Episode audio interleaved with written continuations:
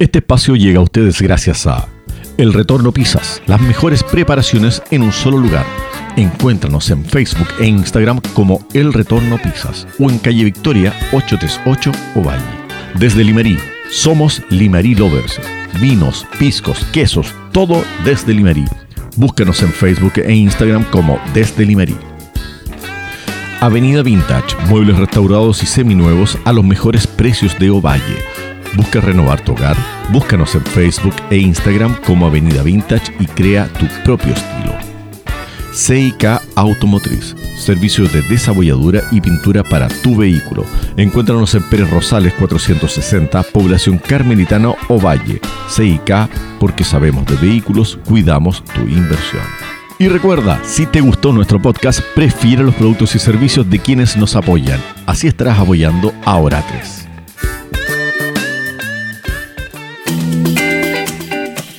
Muy, pero muy buenas tardes tengan todas y todos, amigas y amigos de Oratres, día martes 18 de agosto, cuando son las 6 de la tarde con 31 minutillos. Estamos, como siempre, junto a Jorge Soterel. Don Jorge, buenas tardes. Hola Mario, buenas tardes, ¿cómo estás? Muy bien, gracias. Y obviamente junto al gran Ítalo Pisas Leiva. ¿Cómo estás, Ítalo? Buenas tardes, Mario Catrileo. ¿Cómo está? Buenas tardes, Jorge. Un placer, como siempre.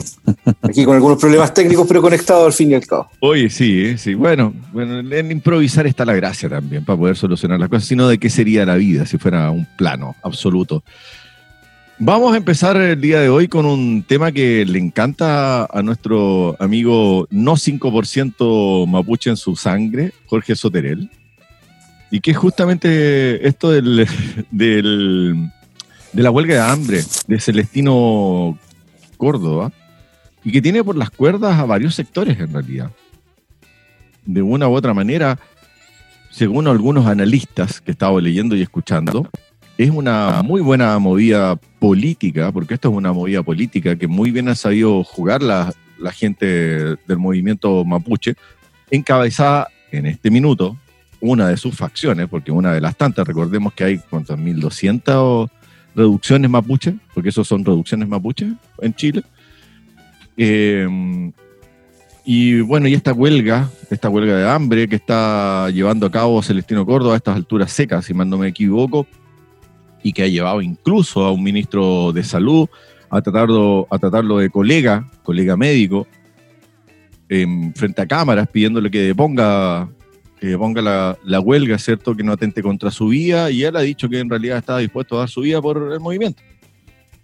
Y todo por razones, bueno, que se podrían resumir en una salida, ¿cierto? En salir durante unos meses, ahora se transformó en algunos días, ya no estamos en meses, sino que estamos en días, de luego de un par de negociaciones, salir a su rewe para poder hacer sus rituales, ¿cierto? Eh, pues básicamente eso. Él está pidiendo un trato especial por su calidad de machi y de mapuche.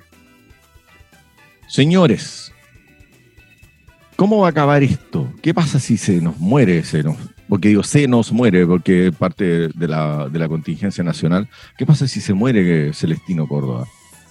¿Qué, qué, puede quedar? Porque francamente va a quedar embarrada en el sur. No, habría que, no hay que ser mago, no, hay que, no es necesario esperar a la, a la prensa, ¿cierto? Pero todos sabemos que va a haber consecuencias y probablemente va a haber mucha violencia si es que llega a fallecer Celestino Córdoba. ¿Qué creen ustedes? Dejo abierto el micrófono. Pero si, ¿por qué se va a morir? Pues si ya llegaron a un acuerdo, él depuso su, bajo la huelga ya, pues si ya están acordados, le autorizaron el permiso a este caballero que tiene privilegios sobre el resto de las personas por un tema netamente político y de que este gobierno no ha sido capaz de manejar y ningún gobierno en realidad de en los últimos tiempos, mucho tiempo largo, han querido ponerle el cascabel al gato con el tema mapuche, pero en este caso en particular, un asesino terrorista que acabó con la vida de dos ancianos en su casa quemándolos vivos, eh, que tenga privilegios de este tipo que se le acepten sus solicitudes porque él ejerce medidas de presión con estas huelgas de hambre seca y toda esta cosa. Me parece una pésima señal. O sea, ¿qué queda para esto? ¿Qué, o sea, aquí la, opción es solamente presionar con huelga para algo, y si soy un delincuente que he acabado con la vida de dos personas indefensas en sus casas, porque me voy a huelga, me van a dar la pasada. No, esto está muy mal. Yo creo que el, gobierno nuevamente se ha equivocado. Piñera, por querer ser, parecer como bueno y querer quedar en bien con todo, está dando nuevamente pésimas señales de conducción. No estoy para nada de acuerdo en esta facilidad que se le da a este mapuche en que salga a su rehues y ni siquiera es machi, un falso, falso machi. Así que no. Chao con el mapuche. Chao con el mapuche. Es reconocido machi. ¿Reconocido por quién? Porque se, él se puso el título que machi, machi, cualquiera se pone el título machi, pues Mario. No creo que sea tan fácil, el, te tiene que reconocer tu, tu, no sé, pues, tu secta, la gente que vive contigo. No creo que sea tan fácil así, oye, yo soy machi. No, pues. Bueno, yo no soy experto en el tema. Él no es machi, Mario. Él, él no es machi, Mario. Ahora pareció que es machi, pero no, nunca fue machi. Ahora ese es el título que le quieren dar para que le dan la pasada para que salga, para, para sustentar su, su, solicitud de que él tiene que ir a sus rituales, sus cuestiones. Viejo, creo que no es un, no es un argumento válido que porque sea machi o no sea machi pueda salir cuando él quiera. No. Me parece pésimo, pésimo. Como también me parece pésimo que el Estado chileno haya firmado un convenio años atrás en el cual el Estado chileno se comprometía a a, entregarle a los delincuentes mapuches o delincuentes de pueblos originarios que no eh, contuvieran eh, ¿cómo se llama? restricción de su libertad, es decir, no penas que tuvieran que mantenerlos en la cárcel. Hay un convenio firmado, que bueno, aparentemente este convenio por lo menos no se está respetando, pero hay un convenio firmado por el Estado chileno de que los, a los delincuentes de pueblos originarios se les deben dar penas alternativas y no privarlos de libertad. O sea, ellos son seres superiores que tienen que darle penas diferentes aunque asesinen gente. Me parece pésimo, pésimo todo. Bueno, no te puedo decir el número, ni el nombre, ni nada. Lo escuché el otro día, comentaban en la radio, eh, la radio Video estaban comentando esto. Yo, me desayuné. hacer una cárcel, una cárcel, un, no sé, un recinto penal. No, es que no se, le puede, no se les puede privar de libertad. Ese es el convenio que se firmó. No es que haya que hacer una cárcel. Tienen que darle penas alternativas. ¿Qué pena alternativa puede ser? Libertad condicional, libertad condicional en el cerro, en el bosque, ¿y quién los va a ir a vigilar? Estáis locos, es una locura este país como está. Mira, eh, hay algo que yo no quiero dejar pasar y que la verdad me, molestó mucho. Eh, más que nada por mi ideología, será, yo no sé en realidad si será eso. Es que la señora mm, Carol Cariola eh, fue nombrada como vocera de, de este machi, o ella se nombró como vocera del pueblo mapuche. Eh, para esta mesa de negociación en la que se va a instaurar. Yo mm, no sé qué tienen en la cabeza. O sea, en la novena región gana siempre la derecha y la extrema derecha de repente. Y no sé, pues, Santiago, por ejemplo, donde está hay más de, 700.000 mapuches, el Partido Comunista no saca ni el 1 ni el 2%. Entonces no entiendo cómo pueden ser tan fáciles de, manipular estas personas que, como para poner a esta, a esta honorable diputada de la República como vocera de para eh, apelar a, un poder del Estado que se supone independiente. Era lo que yo entendía en mis clases de educación cívica. Eh, se supone un, un, Estado con tres poderes independientes uno del otro. Entonces esto me, a mí me parece una intervención, una intervención absurda, ridícula, me, me da rabia y después me da risa. Cómo navega este, este temita por entre medio de algunos que quieren llevar agüita a su molino a toda costa, porque lo, que yo creo, entiendo y sé por la historia del Partido Comunista, que yo no sé si entienden ustedes, ellos son internacionales, no sé, en ningún momento van a velar por la, por la nacionalidad, ni por nacionalismo, ni por el Chile, ni nada parecido. Eh, me, están escuchando, ¿verdad? Sí, correcto. Y es que están buscando un mártir, es la única explicación que yo veo. Les fascinan los mártires. mira, el Partido Comunista es un partido que está acabado, si no tiene sustento ni un lado. Cuéntame, por favor, o muéstrame en algún país que el Partido Comunista sea una fuerza importante que logre desarrollar un país. Aquí en este país se le da demasiada tribuna y se, se toman la tribuna, el periodista cámara, les presta micrófono a estas honor. No entiendo, no entiendo realmente ¿Cómo pueden tener tanta influencia en nuestra sociedad? ¿Cómo los dejamos tener tanta influencia? Son los que más hablan, los que más hagan, los que más opinan, y son los que tienen menor representatividad, sacan la menor cantidad de votos en las elecciones. no entiendo cómo pueden tener tanto, son tan y pueden llegar a, y, y, convocar a ruedas de prensa y dar declaraciones en todos lados y los periodistas lo andan persiguiendo.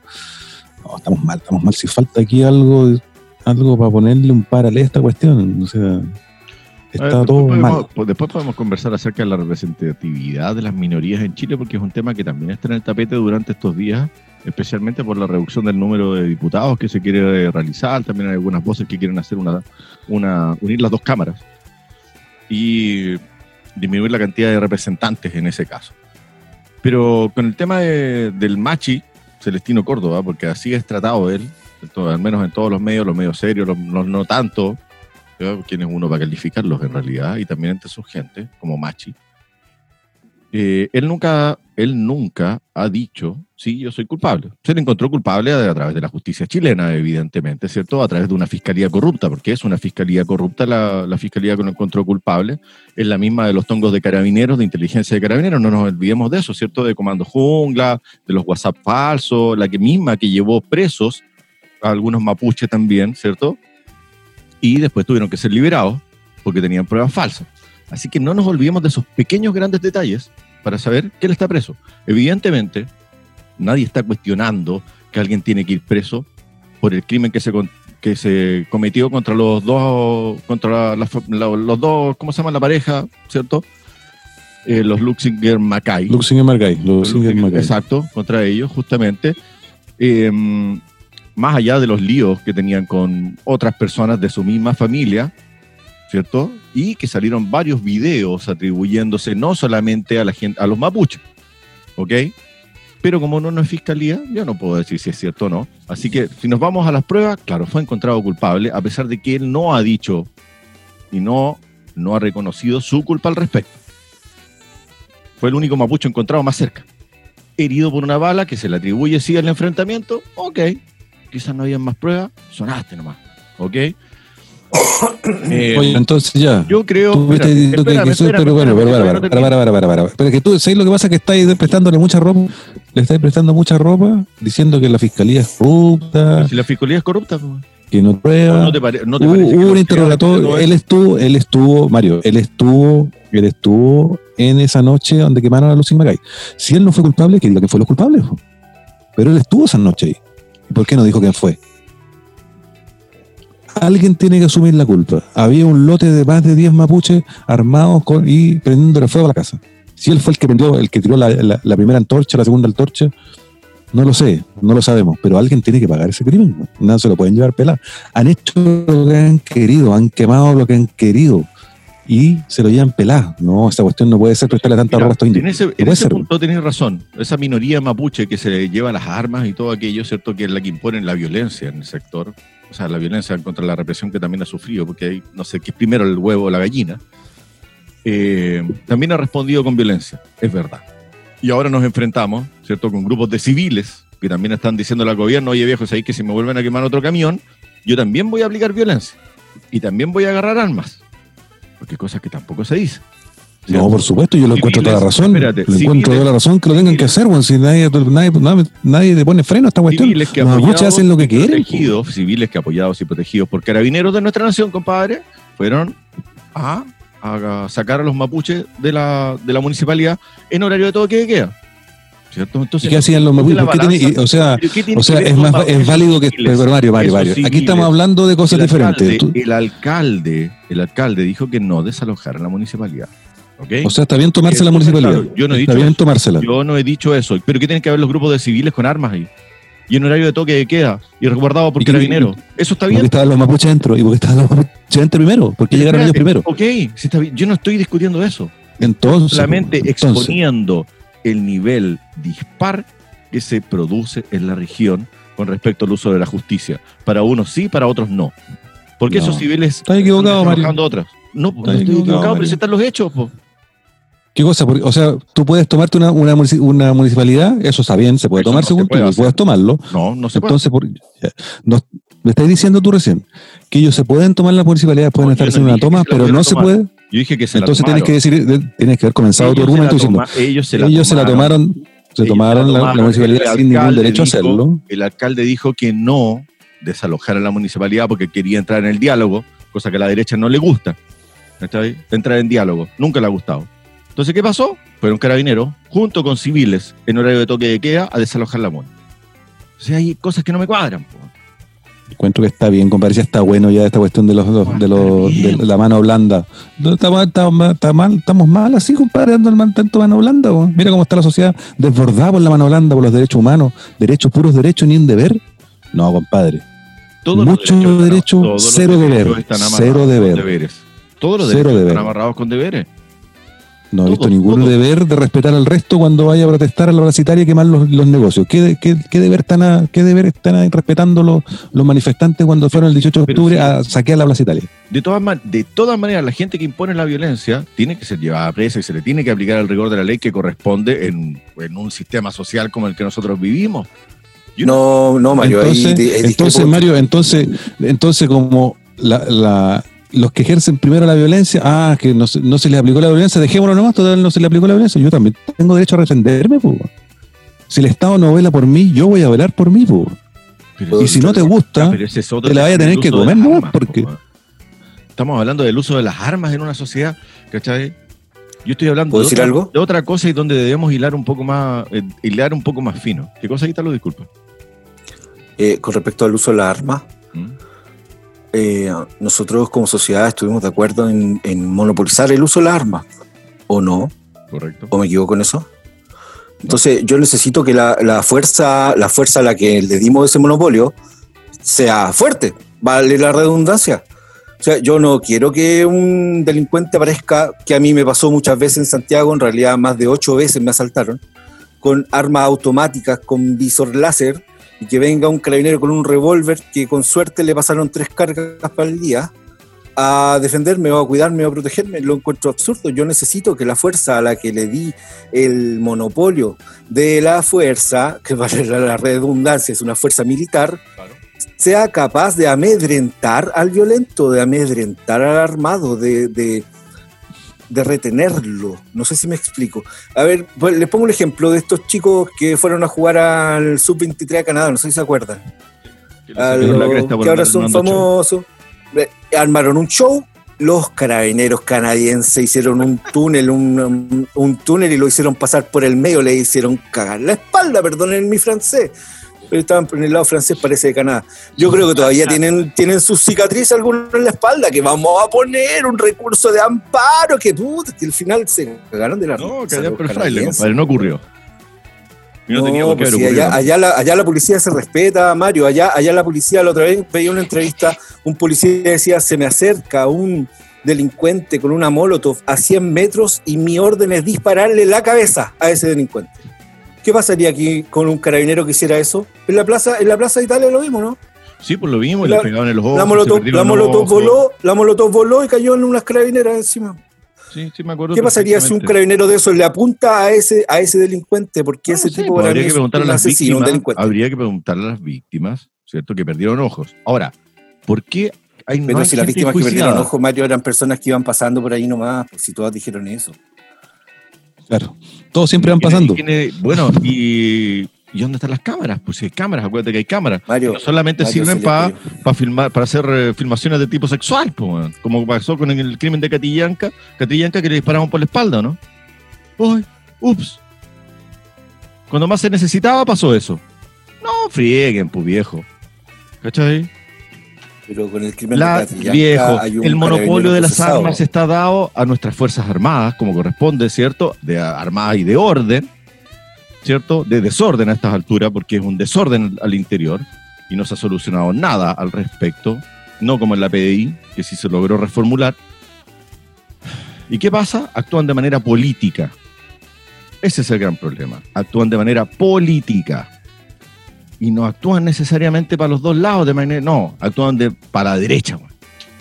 Y eso es innegable. Por cualquiera. Y todos lo sabemos. O sea, ahí no, no hay argumento válido. Acá no está No hay discusión argumento. si está bien A ver, ¿qué argumento No tenemos? hay argumento válido, en serio, Mario. No hay ¿En argumento serio? válido. O sea, si yo, yo tengo un campito en el sur eh, en donde se me ocurrió plantar algo y necesito unos camiones que me cosechen y me lleven lo que planté para poder venderlo. Y los camiones me lo empiezan a quemar. ¿Tú crees que yo no quiero que me proteja las Fuerzas Armadas? Y si me protegen, ah, no, están a favor mío, están a favor de las derechas. No, pues, Mario, si no es así. Bueno, ¿de quién sería el O primer sea, yo me, ponte en el lugar. ¿Qué, qué es lo que debería ocurrir en primer lugar? Claro, si nos ponemos del lugar, compadre, del agricultor sacrificado que vino, que compró un campo, ¿cierto? Que empezó a producir, empezó a darle valor a toda esta cuestión, ¿cierto? Valor agregado, porque es darle valor Oye, más que valor, compadre, está produciendo la comida que tú vas a comprar al supermercado, a la feria, pues Mario, porque nosotros ninguno tenemos una huerta para producir nuestras cosas. así que no, valor, no como- no valor miremos en menos, no miremos, no miremos en menos el asunto del, agricultor que produce la comida que todos comemos. Viejo, nadie Hasta la madera, es Mario, lo necesario que esa cadena no se, no se, no se Nadie corte. está mirando en menos eso, Jorge.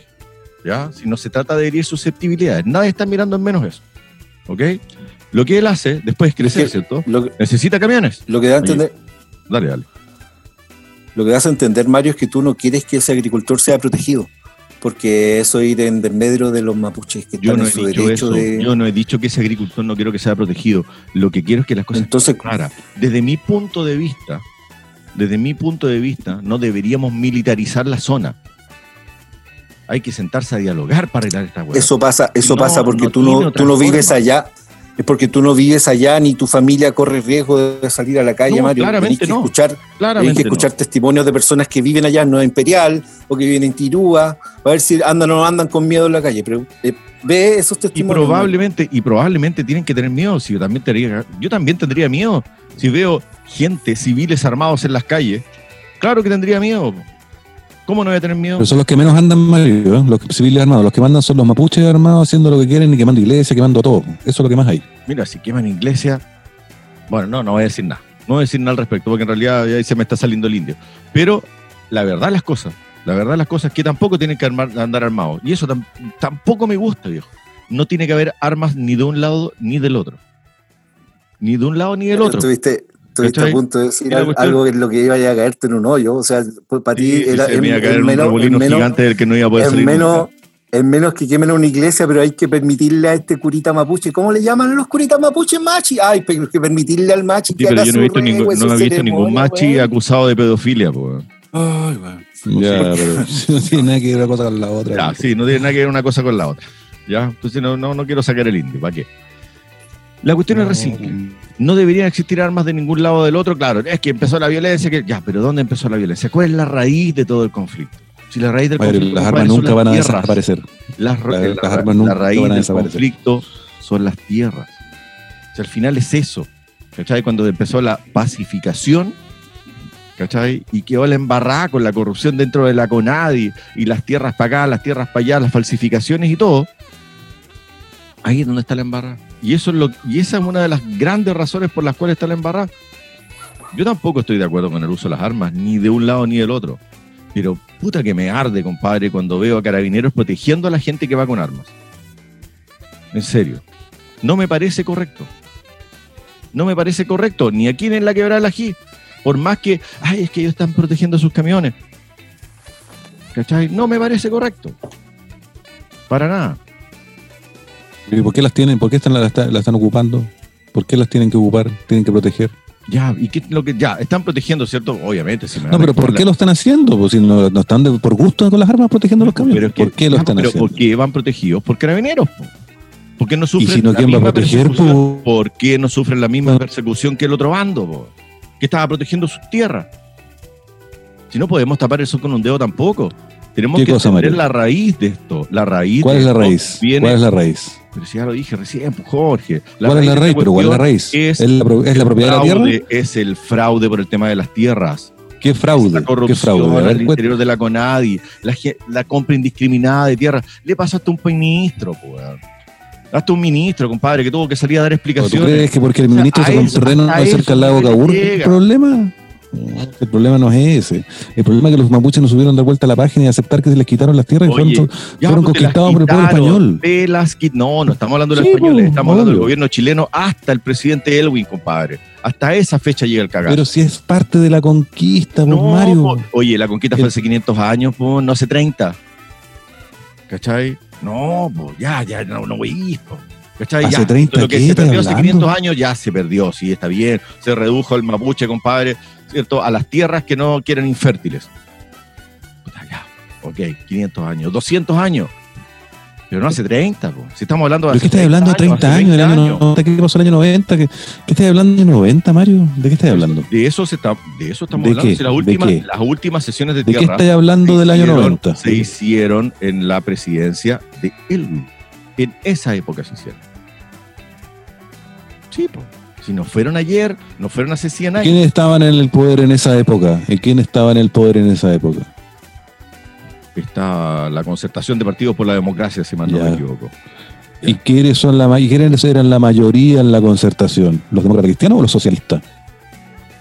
¿Eso importa realmente? Sí, Dime, dime, ¿importa porque tú estás diciendo que los de... Porque, porque estábamos saliendo Pero que tú una hablando que tú estás, tú estás, tú estás derecheando, diciendo, derecheando que los de la derecha ellos los protegen y el- a los mapuches no los protegen. Estoy diciendo que Oye. ahí hablando dos cosas distintas. Pero sí. no, está ahí, Sí, está también ahí ha sido, haciendo. no, ha habido crímenes está ahí- también está ahí en hablando de como que de tú lo que estás concertación. diciendo es que la derecha que es la del problema y como que el lado del otro lado no ha sido No, nunca del problema, viejo, el otro lado ha sido peor todo- porque que han traicionado sus principios y le han mentido a sus propios electores, weón. Estoy, con- estoy haciendo Hay traicionado sus principios. Estoy dejando sumamente claro, sumamente claro que el problema se ha arrastrado hasta esos niveles, de un lado y de otro.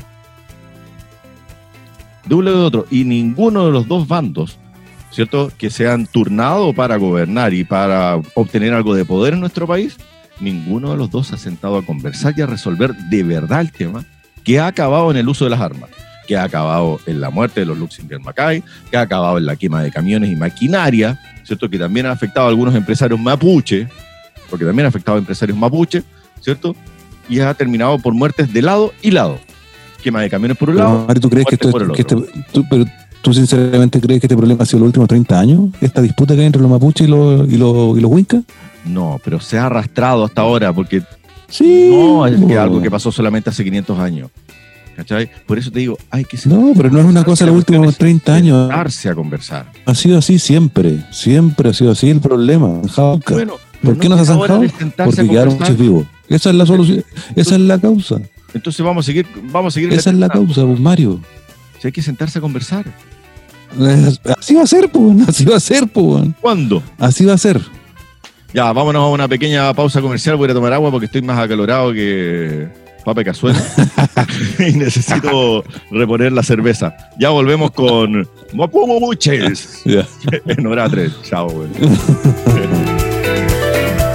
Muy, muy, muy, pero muy buenas tardes, Marichihuevo para todos, especialmente para mi amigo Jorge Soterel. Aclarada esta discusión es muy entretenida. Así que bienvenidos a esta segunda patita de Oratres. Señor Leiva, usted toma tribuna y yo veo ahí unos ojos sonrientes. Ver ojos sonrientes, eso es, es una poesía.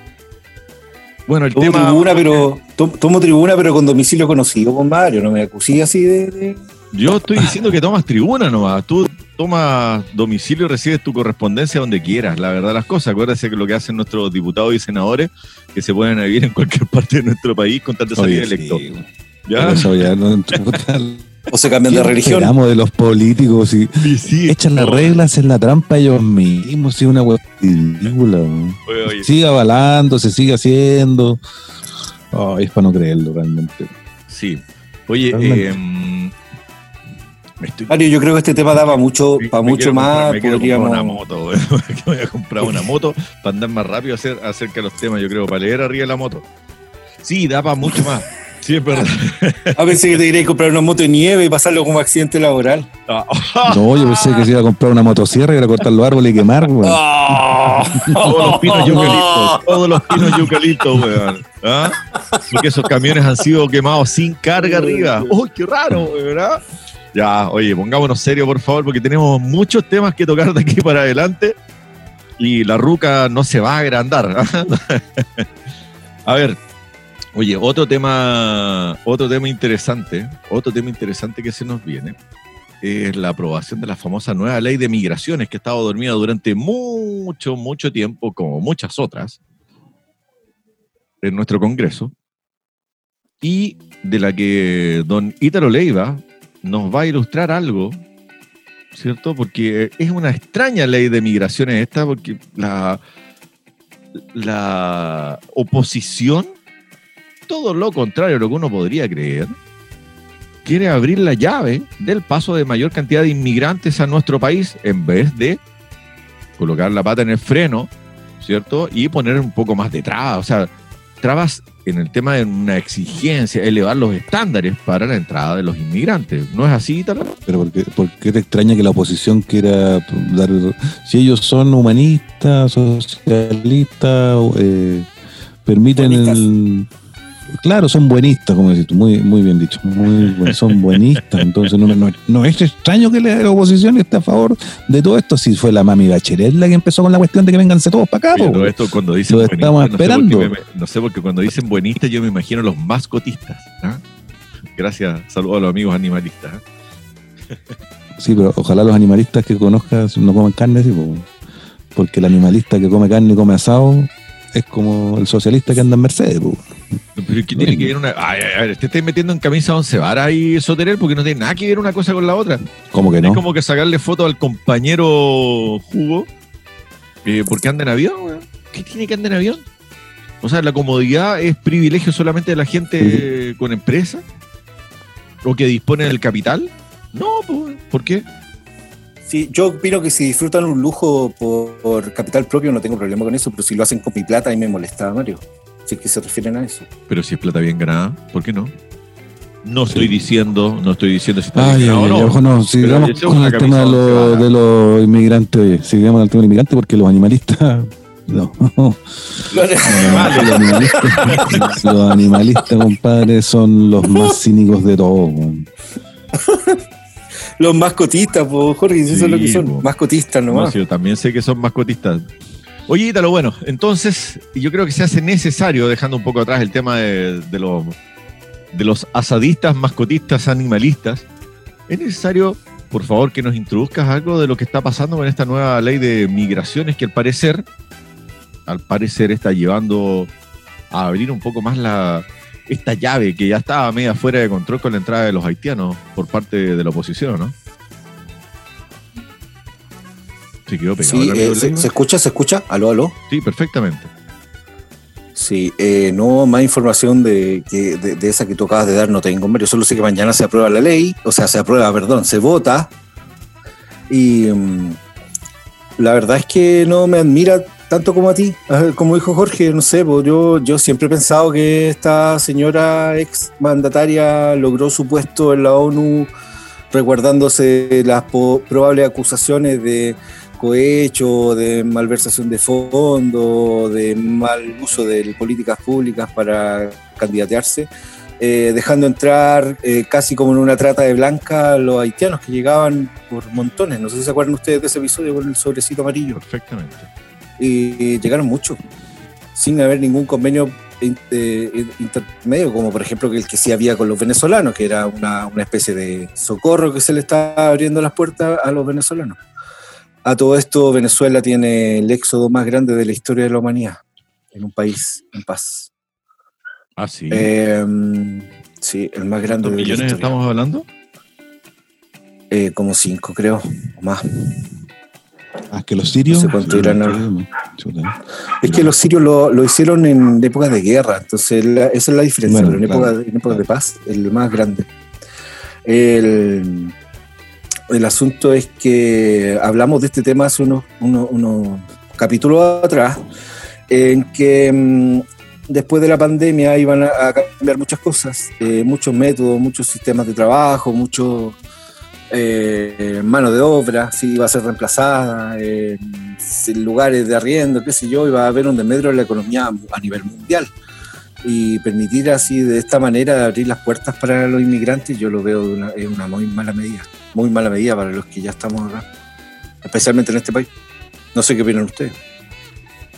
No, yo también pienso igual que tú. Yo creo que es una pésima medida. O sea, apenas estamos los que estamos y que vengan 500.000 o 600.000 personas más a buscar trabajo, siendo que ya tenemos 3 millones de cesantes, o dicen que son más, eh, porque las cifras son bien engañosas como se presentan por parte del INE. Así que en realidad, no, creo que una pésima medida nuevamente por parte del gobierno Piñera y que hay algunas voces que dicen que igual es, por un lado, tienen como razón que si, si, si gana la prueba, que lo más seguro, Piñera debería firmar la renuncia al, día siguiente. Muchos se la quieren pedir. Bueno, por todos lados están queriendo sacar a Piñera desde su mismo partido, desde su mismo, desde su mismo bando. Eh, le tienen sangre en el ojo mucho y están ahí a la espera, a la guaite de, de cualquier cosa importante, cobrarla y sacarlo. Ahora sería un terrible suceso que algo se ocurriera, pero está dando jugo Piñera, pero de una manera impresionante. Es que hay una cuenta muy larga que la derecha que la derecha quiere, quiere pasarle a, Piñera ya hace mucho, pero mucho rato. No es una cosa de que ahora nomás se les ocurrió pasársela, no, se la tienen guardadita. Porque digamos las cosas bien claro, o sea, Piñera era la, ¿cómo se podría decir?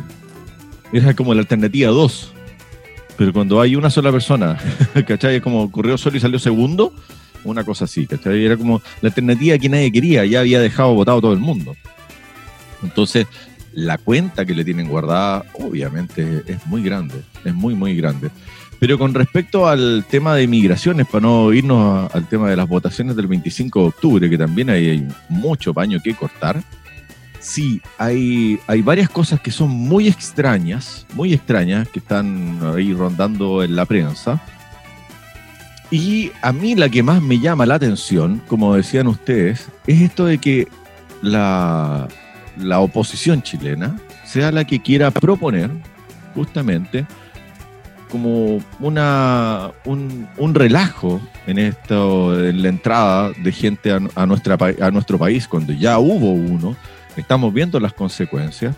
Se dice que gran parte, gran parte porque estamos sobre el millón de inmigrantes en este minuto, cuando el, normal o promedio que se manejaba en nuestro país era acercando a los 300 mil.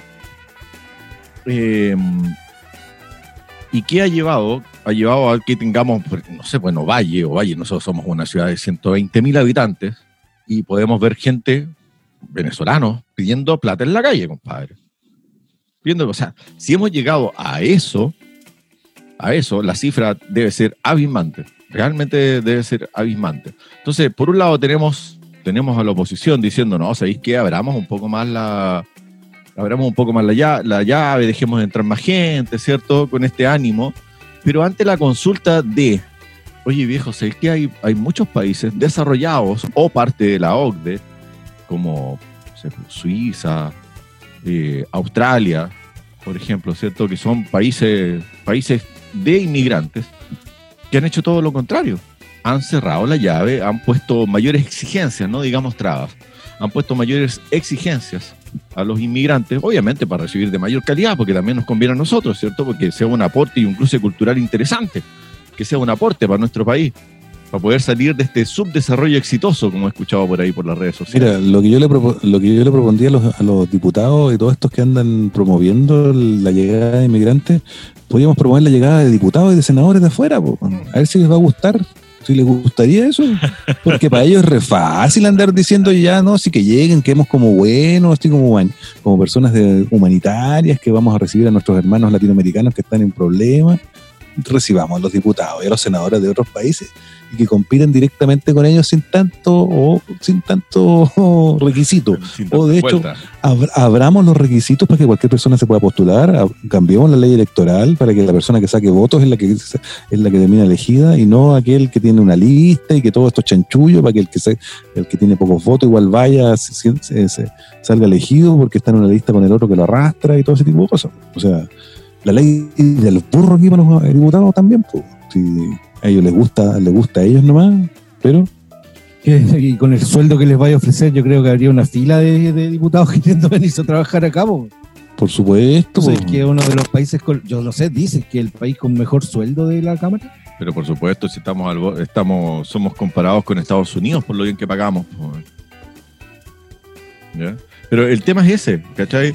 Ellos, porque, no sé, es natural, digámoslo así, la comparación con los países OCDE. Para todo, ¿cierto? Para el tema de pensiones, para todo lo que es crítico en nuestro país, siempre la comparación es país OCDE. Pero resulta que ahora que tenemos otro tema, que es un tema sumamente sensible, porque todos los días vemos inmigrantes en las calles, y esto es para todos los chilenos, no solamente nosotros. Eh, no, es que mira, es que nosotros yo creo que deberíamos compararnos con Bolivia, compararnos con Perú. ¿ah? Esos son los países que, con los cuales tenemos que compararnos en este tema en particular. Como dicen ustedes, ¿cierto? Una ley buenista. ¿Cierto? No, si los hermanos latinoamericanos. Yo creo, y no cabe duda al respecto, pero tenéis que estar al nivel de la Unión Europea para poder hacer algo similar. Casi unificando la moneda. Y tenéis que y tenéis que ofrecer algo que valga la pena para que se vengan, pues o sea, no ofrecerle vénganse a sacar piedra al cerro. Si eso es lo que estáis Claro, ofreciendo al el final. famoso po. valor agregado. O sea, ¿qué, ofre- qué le ofrecía a la pobre gente que viene para acá también? Si los gallos vienen, llegan engañados, creen que aquí la cuestión es el paraíso, que es estar como en Finlandia, que estar como en Suiza, que estar como en de- Alemania. dijo nuestro presidente Piñera, que esta cuestión era el paraíso, ¿no? Bueno, ya, Ay, pero, señor. bueno, dejando la ironía de, de lado de ese comentario, eh, mira, no sé, porque ellos tienen mucha comunicación. Yo, yo tengo el agrado de trabajar con un par de, de inmigrantes, con tres en realidad, con tres. Y la verdad es que al- eh, muchos de ellos sí se sacan la ñoña trabajando, sí son aporte para nuestra sociedad al menos en el nivel que, que yo trabajo. Es indudable, es indudable el rol que cumplen y cómo quieren y cómo quieren quedarse, pero tienen una comunicación constante entre ellos como comunidad, ¿cierto? Y también tienen una comunidad constante para afuera. Entonces las cosas afuera tienen que estar muy re malas para querer venirse aún así, con este 24 27% de cesantía que tenemos en este minuto en Chile. Imagínate, a ese nivel estamos llegando. ¿O no, Leiva? Mira, yo, yo sí estoy de acuerdo con la migración. Eh, de hecho, yo no nací, yo no nací en este país. ¿Se escucha? Sí. Eh, me vine de bebé por razones eh, geopolíticas. Nací en Argentina, pero mis padres son chilenos, toda mi familia es chilena. Pero yo sí creo en la migración controlada. Pongo un ejemplo. Hace unos días un familiar se enfermó, se fue al hospital provincial de Valle y adivinen qué, no había especialista para el mal que tenía. Eh, no había un anestesista acorde a lo que necesitaba mi familiar. Yo sí estoy de acuerdo en que si no hay chilenos dispuestos a trabajar en el área pública de salud, se abra la, la, la frontera para que el profesional del área de salud con eh, estas especificaciones entre. O sea, yo, yo lo que creo es que la visa se debe conseguir afuera, en el país de origen, pero no se está haciendo así, vos. Se está haciendo se está haciendo en, el, en Chile. O sea, llegan a Chile, acá empiezan el trámite de la, de la visa. Y eso no es correcto. Es lo que yo pienso. Sí estoy de acuerdo con la migración, pero controlada, bajo las necesidades que, el país, que como país pudiésemos tener. Pero no a tonta y a loca, que, que- que entre cualquiera, como quiera. O sea, ¿ustedes vieron a- ayer el avioncito de colombianos que mandaron de vuelta? Y faltan varios aviones más para llevarse todos los colombianos delincuentes que tenemos acá, porque Ay, no. Colombia nos ha aportado pura delincuencia, pues, lamentablemente. Había un problema grave con, déjame buscarlo, con un sicario. Claro que tiene que ser grave, pues, si sicario no creo que es un, no puede ser algo bueno. No, pero estamos, oye, hay mucha mano blanda para muchas cosas. No. Y queremos ser desarrollados. Si los países desarrollados no son desarrollados porque la- ha habido mano blanda. Nunca. Ningún Bueno, país desarrollado el- fue por mano blanda. El papel de, de Inglaterra al respecto, con las puras barras bravas. Inglaterra fue sumamente estricto al respecto con el tema de las barras bravas. Oye, oye, ¿y y cuánta, y cuántas huelgas de hambre le hicieron a la Thatcher? Échenle una miradita, búsquenlo. La, la, la- la frase de la Thatcher, bueno, que se mueran de hambre. Que se mueran de hambre. Se le iban encima los derechos humanos. Puta, pobre mujer. Eh, yo la defiendo porque era liberal. te- tenían contra encima los conservadores y fue liberal. Ella abolió la ley de la sodomía, ella, un montón, un montón de cosas más. Pero a los que le hacían huelga de hambre, levantaban los hombros nomás. po. Y, y ahora escucharon al ministro del Interior. Lo que dijiste tú, Mario, la declaración del, del- del- del ministro de Salud. A mi colega le digo. Sí.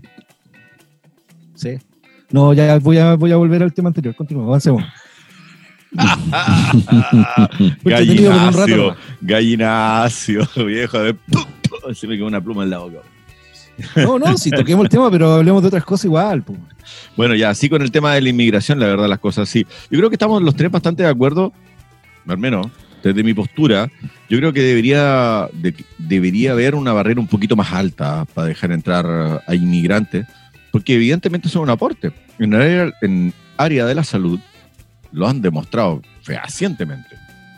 Nada que decir al respecto. Ahora, con toda la emergencia sanitaria que está ocurriendo, eh, también han soltado un, un poco más la mano, han flexibilizado los... eh, ¿Cómo se llama? Hay una prueba, Jorge, quizás me podía ayudar con eso. Hay una prueba que deben dar los inmigrantes para poder eh, entrar al sistema de Con salud. validaciones, las, las, las, las, las vali- las revalidaciones de los títulos, claro, sobre todo Exacto. los médicos tienen que dar una, una- una prueba de revalidación. Sí, se les dio mano libre, o sea, se relajó el tema porque en realidad había necesidad de profesionales, porque o sea, el tema de la pandemia meritaba eh, Una la incorporación de nuevos médicos y el problema que tenemos aquí en Chile es que todos los médicos quieren trabajar en Santiago. Entonces volvemos a otro gran tema que tenemos acá en Chile, que es la centralización. Este, este país está demasiado centralizado, a un extremo pero absurdo. Está todo un, un país infinitamente largo, centralizado en, el, en una sola ciudad. O sea, todos tenemos que desplazarnos muchísimos kilómetros para buscar un buen especialista, alguna cosa en especial, porque la- en las regiones, lamentablemente, los especialistas no se quieren venir, no les, no les es eh, interesante o atrayente irse a una ciudad pequeña, porque la ciudad pequeña tiene poco que ofrecer. ¿Qué es lo que le ofrece Ovalle, por ejemplo, un- a una persona de afuera? No le ofrece mucho, porque no hay mucho tampoco. Oye, Porque pero, está todo está cerrado concentrado en hasta otro lado. pero hay varios médicos extranjeros trabajando en nuestros dos hospitales. Ojo con Oye, eso. Pero Mira, porque, sí, ya, yo- yo, porque en Santiago yo- no caben, porque en Santiago no caben, y aquí obviamente que entre estar en Venezuela pasándola mal y estar en Ovalle viviendo más o menos bien, obviamente que Ovalle también es atractivo yo- y las ciudades de provincia también son atractivas. Yo tengo un problema, Jorge, con eso. No sé si voy a sonar xenófobo, me- no, ya no me importa en realidad. Es que con los médicos extranjeros que tienen una fascinación por recetar corticosteroides impresionante. Claro, y todos dicen, oye, llévala a ese doctor, o ese doctor es muy bueno, muy bueno, si mi hijo estaba re mal y se mejoró al tiro. Tú debes saber como médico, Jorge, los problemas que trae darle corticoides a un niño que está en crecimiento. Hay una cuestión que Uh, a mí me da mucha rabia, en serio. Y me ha pasado solo con un médico extranjero. Tengo un problema con eso. Mira, pero hay de todo en todos lados en general. ¿ah? O sea, no- yo no, en realidad no, no te podría decir. xenófobo. Sí, yo no, no, no soy xenófobo en ese sentido con los profesionales extranjeros. Eh, cada uno tiene su mérito. eh, ser médico en otro país igual de complejo que ser médico acá. No es una, una profesión fácil de obtener, sí, siempre hay una selección importante. Ahora, los contenidos puede que no sean iguales, puede que la filosofía o el perfil de egreso de cada uno de los médicos no sea igual en, las distintos, en los distintos países, pero en general los médicos son bien preparados. Yo creo que los que no son tan bien preparados de los que tenemos acá, me van a perdonar algunos, pero los ecuatorianos encuentro que son bastante débiles en general. De hecho, te iba a Pero los- eso, sí. Los médicos venezolanos son muy capaces, muy capaces, los cubanos son muy capaces, siendo que ellos tienen otra forma de afrontar la medicina, los cubanos principalmente, pero son médicos capaces, son- ellos resuelven, resuelven bien, no son heterogénicos, pero los ecuatorianos a mí no me gustan para nada en general. ¿Son qué cosas? ¿Son qué algunos. cosas? Iatrogénico. Iatrogénico es una persona que ejerce, hace una acción provocando daño. Eh, tu, tu procedimiento provoca daño, no provoca una solución, sino que provoca un daño a la persona. O sea, tú das, recetas mal un medicamento, le das algo para el corazón y resulta que el, no era el problema del corazón que tenía, pero tú hiciste un mal diagnóstico, ahí estás haciendo iatrogénico. O sea, te equivocaste en el diagnóstico, recetaste un medicamento y estás le provocando un daño a la persona. Le, le dañaste el hígado porque te equivocaste de medicamento. No, no, sí está bien, está bien, entiendo. Entiendo para dónde va. Eso. Sí. Bueno, a mí, bueno, yo creo que todos hemos tenido alguna experiencia cercana con profesionales del área de la salud, especialmente. extranjeros, porque hay varios, hay varios en el área pública. Y de hecho, de hecho, ahora que Jorge lo menciona, creo que los problemas que he tenido han sido con el ecuatoriano. Eh, Es que mi problema era que no sabía distinguir los acentos. Ahora sí, ahora que trabajo con chicos venezolanos, he aprendido a distinguir un poco los acentos, pero antes para mí todos eran centroamericanos, no, no los distinguía. Es como tratar de distinguir a un uruguayo con un argentino. Era para mí. Oye, Bueno, eh, estamos con el tema migratorio, estamos con el tema, por esta vez con el tema mapuche, y que sumamente claro, quedan varios rounds más, ¿eh? se pone entretenida la cosa. Y hay un tema que le hemos sido medios esquivos, pero en el programa de hoy, en el programa de hoy se ha citado varias veces, especialmente por nuestro amigo Soterel, y es el tema del plebiscito del 25. Se nos viene ahí un tremendo, tremendo desafío. Ha salido mucho en los medios el tema del plebiscito. Han salido algunas propuestas irrisorias, digámoslo así, ir- irrisorias, ¿cierto? Yo creo que es para desviar un poco la atención sobre los temas un poco más serios. Pero se nos viene un buen tema, incluso ha sido parte de los paneles, de los paneles, ¿cierto? Eh, los paneles políticos típicos de TVN con, o, o Canal 13. Y es que se nos viene este plebiscito constitucional que va a ser una avalancha. Y se le está tratando de buscar una justificación por todos los medios para no llevarlo a cabo. Ah, hemos visto a la presidenta de la UDI saliendo todas las semanas, todas las semanas a dar excusas por las cuales no debería llevarse esto a cabo y menos debería ser, eh, asumiendo que va a ganar el apruebo, y menos debería ser eh, la gente de a pie quien discuta el tema y finalmente lleve a cabo la voluntad del pueblo con lo que debe incluir no la la ¿cómo se llama? la constitución chilena, ¿cierto? Totalmente. eh, mira, ¿Qué dicen eh, ustedes al respecto? Yo creo que es un tema eh, complejo el que estáis planteando, porque en realidad, si tú ves lo que está pasando en otros lados, si nos vamos, por ejemplo, a lo que está pasando en Nueva Zelanda, que ellos pospusieron las elecciones que tenían ahora, elecciones generales, con apenas 100 casos nuevos en unos días. O sea, aquí deberíamos claramente posponer la cuestión. Si vimos lo que pasó en el Molchino el lunes, que la gente no respetó nada, o sea, no- o la gente va a salir en masa y va a quedar la escoba para el tema de, la- de las elecciones, o va a pasar lo contrario, que muchos se van a asustar y no van a querer ir a votar. Entonces, yo creo que es un tema complicado pa- para, para afrontarlo. El, no sé si el ministro del Interior, alguien hoy día decía que tienen hasta el 15 de septiembre para tomar una decisión, porque en el fondo ellos están evaluando que algo va a ocurrir. O sea. Eh, yo creo que lo están viendo. Ustedes bien, saben- porque si va poca gente, va a ser poco legítimo. Y cualquiera de los dos lados que pierda va a, va a ¿cómo se llama? A, a decir, no, es que es poco legítimo la cuestión. Yo sé que me va a sacar Mario el tema que para, para las elecciones Piñera salió con un 25, la Bachelet con un 24, la cuestión y ¿Y todo. sabe cómo me pongo? ¿Para qué me, para qué me, para qué me, Estamos claros. ajá, ¿para qué me llama? pues? No, yo estoy, so- yo, soy, yo, yo estoy solamente comentando, cada uno tiene su, su- la libertad de que decir lo que quiera, y, pero insisto con lo mismo, o sea, yo encuentro que no están las condiciones adecuadas para hacer el plebiscito. Esa es mi, mi- mi opinión. Me gustaría, me gustaría que se hiciera, me me gustaría que se hiciera porque no quiero que sigan destruyendo el país, este, este grupo violentista que, se, que está aprovechando eh, la excusa del plebiscito y todo el asunto y la famosa, eh, ¿cómo se llama? Eh, movimiento social, ¿cómo se llama? El, el estallido social, para volver a destruir porque el plebiscito no se hace. Me, me daría mucha lata, pero Oye, pero creo que las país, condiciones... ¿no crees que es un poquito exagerado el destruir un país? Bueno, destruir Santiago entonces, no el país. Destruir Santiago, centro, la Plaza Italia y todos sus alrededores, destruirlo, quemar hoteles y todo eso, Ah, y que- quemar hoteles y todo eso. Bueno, que en realidad eso no, no, no importa, como todo el hotel no es tuyo Pero y, un par de y un familiar cuestiones- tuyo da, da lo mismo. Pero creo que las condiciones no están para que se haga un plebiscito. Eso es lo único que creo. No. Yo no estoy de acuerdo. No están que las condiciones sanitarias. si está- por supuesto. Oye, si los voy en el colegio, si, hay muchos lugares que todavía están en cuarentena, ¿cuál es, el argumento para decir, ya si ahora sí vayan, salgan toda la calle y vayan a votar? No, se encuentro que no. Yo personalmente creo que no. Ahora, que este gobierno y el Ministerio, de Salud ha tomado decisiones horriblemente mal, las intendencias igual, bueno, no sería raro que dijeran, hagamos la cuestión y que salga como salga. A la chilena como siempre. Eso va a ser. Claro. Acá yo tengo amigos que tuvieron que cerrar, Mario, por el estallido social. Sí. Se, se amenazados, tuvo que suceder eso. Yo tengo amigos que han sido despedidos también de sus pegas por lo mismo. por si Bueno, acaso, mí me porque no todo, es, no todo es Santiago. No. Oye, el, usted, voy a extrapolar un poco la- la- el temita. Eh, ¿Vieron el fin de semana cómo estaba esta ciudad de colapsada? Sí, una locura. Era- Era, Navidad, Una locura, parecía Navidad. ¿cierto? Parecía un día sábado, un 24 de diciembre, sábado, así como el último, el último regalo. sí, yo, me- yo veía los regalos de los, de los vehículos.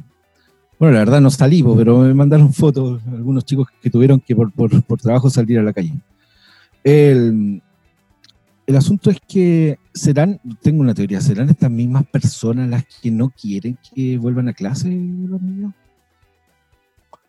¿Serán estas mismas personas las que los vas a invitar a votar? Eh, ustedes saben que, bueno, Mario no está, pero tú, Jorge, ¿sabes que hoy un- unos programas nuevos de política en la televisión abierta? Sí, uno que debutó ayer, uno del Canal Sí, 13. Sí, que el formato en, en blanco y negro. Qué absurdo. Lo hicieron en blanco y negro, no sé. No por qué. Seguramente algún alguna homenaje al, al programa pionero Sí, que era no. el de a esta hora se improvisa. De hecho, El- ni siquiera lo- De hecho, yo anoche lo sintonicé para escucharlo porque estaba trabajando esa hora, no podía verlo, solo escucharlo y de, de repente de reojo lo miraba y me daba cuenta que era en blanco y negro, pero no me hicieron bajar el volumen, como soy medio sordo tuve que subirle el volumen. Eh, el- también hubo otro programa que se llamaba El Sin Pauta o algo así, pero también político. Eh, en el rating de este programa, de, de- de ambos, de, Hasta ahora se improvisa, fue de 5 puntos. El rating a la misma hora de, de Pituca sin Lucas fue de 19 puntos. Así está país. Entonces, entonces ustedes no sé por qué que, que, que las personas se van a levantar a votar ese día. Sí. A- a- ya, pero se van a, a votar. ¿Por qué, Mario? Lo van a hacer sabiendo lo que están votando. No, pues si ¿Cuántos de nunca sabido. votantes- Pero, y de los, ¿Han leído la constitución? me parece rara tu pregunta. Si la gente debe votar sin saber, votan por los Es mismos de siempre. La estoy preguntando riéndome, oh, Jorge, la estoy preguntando riéndome. es chistoso Bueno, todo ya, esto. pero ¿qué propones al respecto entonces? Yo siempre he propuesto el, el voto online, Mario, ¿no? que necesitáis salir de tu casa. Ya, pero eso no, te, eso no va a quitar que la gente sepa o no sepa lo que está votando. po. Si partiste No, con es ese que- cuestionamiento. No, no partí con ese cuestionamiento. Partí con el, con el cuestionamiento del desinterés sobre los asuntos políticos, social y económicos de este país. Las personas prefieren y buscan el entretenimiento. Nomás no sé si tuviste eh, las góndolas de los televisores vacías. Mire, ministra, se acabaron Uy, los, sí, los no agarré plasmas. ni uno, compadre. Ajá. Eh, No ni uno. entonces lo veo muy difícil. Pues es cuestión de, de ver de, de, de lo, de lo, eh, que escuchan este programa. Pues Mario, ¿tú crees que escuchan este programa? Este programa no lo escucha nadie. Con suerte yo lo reproduzco en mi casa para que aparezca. Aquí grabamos, no. cortemos acá el mismo. No, si necesitamos los auspiciadores de la chela, weón.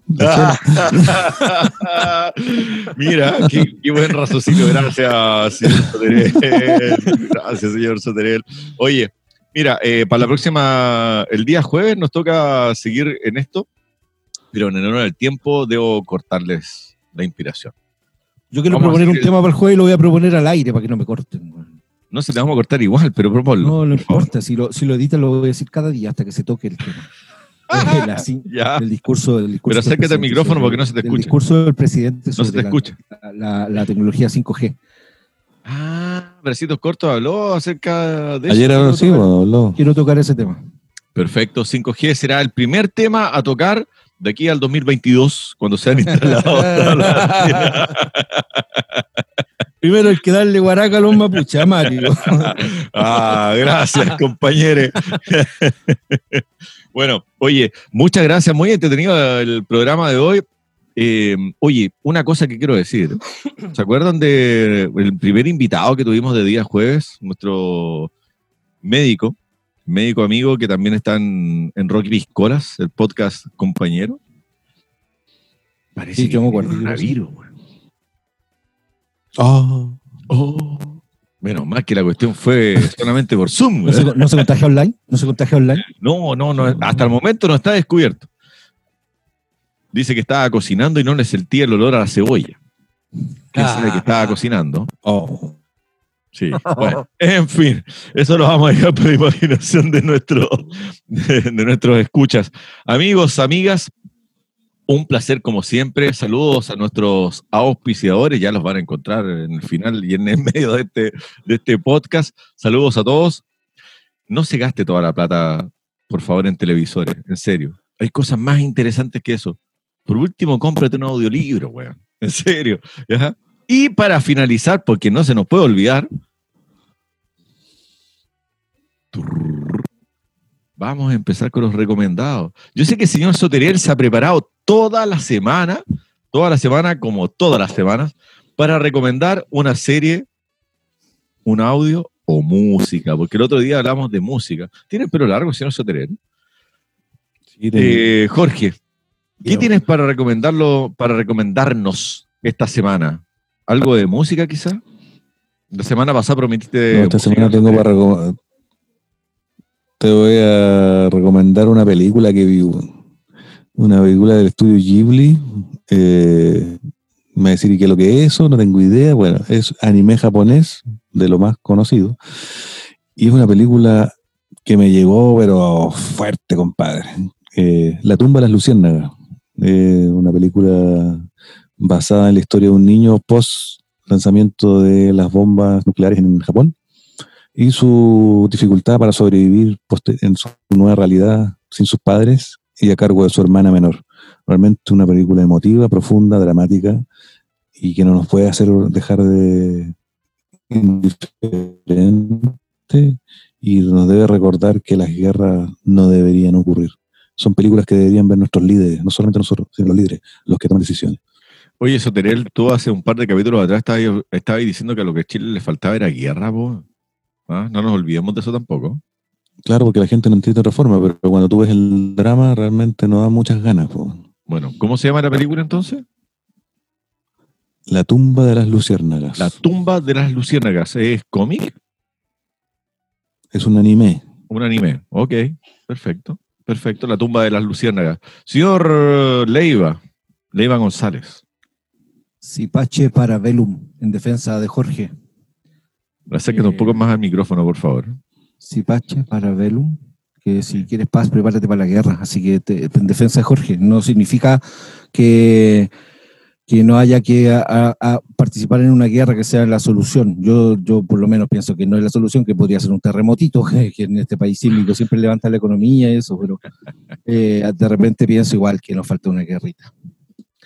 Eh, yo quiero recomendar una película, la verdad es un poquito ñoña, por así decirlo, pero ya la he visto cuatro veces esta semana porque a los cuatro miembros de mi familia los obligué a verla. Está en Netflix, se llama Wonder, así de simple. También es una sí, ¿No es película emotiva, familiar, ¿no? Wonder, eso. Ya Mario, se va a cortar. Tú, Ya, ahora. señores, mi recomendado. Seis sombreros para pensar. Pensamiento lateral. Edward de Bono. Nada más. Gracias, suegro, por haberme abierto un poquito la cabezota. Señores, muchas gracias Un abrazo. A, a todos y a todas. Síganos escuchando, Bien. recomiéndonos y compartan. Ítalo, Jorge. Chao, chao. Chaucito. Sí, chao. Un abrazo, cuídense. Chao. Que les vaya como el Chao. forro. Adiós. Oye, hecha un libro hecho con pulpa celulosa de Arauco, por si acaso, para que Sí, sepan. la anda, concha grande. Chao. Este espacio llega a ustedes gracias a El Retorno Pizzas, las mejores preparaciones en un solo lugar. Encuéntranos en Facebook e Instagram como El Retorno Pizzas o en calle Victoria 838 Ovalle. Desde Limerí, somos Limerí Lovers. Vinos, piscos, quesos, todo desde Limerí. Búscanos en Facebook e Instagram como Desde Limerí. Avenida Vintage, muebles restaurados y seminuevos a los mejores precios de Ovalle. Busca renovar tu hogar, búscanos en Facebook e Instagram como Avenida Vintage y crea tu propio estilo. CIK Automotriz, servicios de desabolladura y pintura para tu vehículo. Encuéntranos en Pérez Rosales 460, población Carmelitana Ovalle. CIK, porque sabemos de vehículos, cuidamos tu inversión. Y recuerda, si te gustó nuestro podcast, prefiere los productos y servicios de quienes nos apoyan. Así estarás apoyando a Oratres.